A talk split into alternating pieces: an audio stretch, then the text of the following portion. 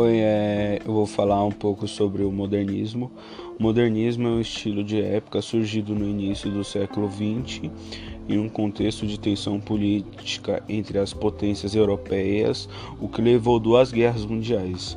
Nesse período ocorreram também descobertas e inovações tecnofíticas que a passaram a caracterizar a vida moderna. Já no, no Brasil, a República Velha, 1889 a 1930 chegava ao fim para dar início à Era Vargas, 1930 e 1945.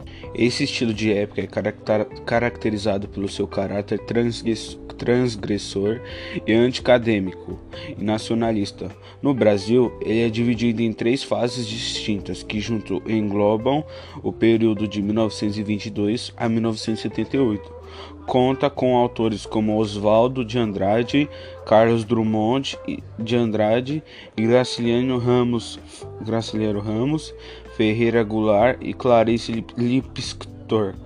Já em Portugal, o maior nome do modernismo é Fernando Pessoa eu vou falar um pouco sobre o movimento hippie, que foi uma manifestação dos Estados Unidos.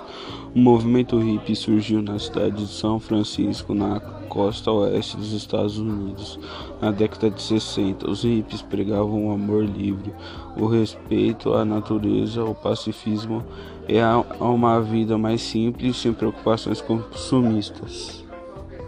Agora eu vou falar um pouco sobre a cultura da América do Sul.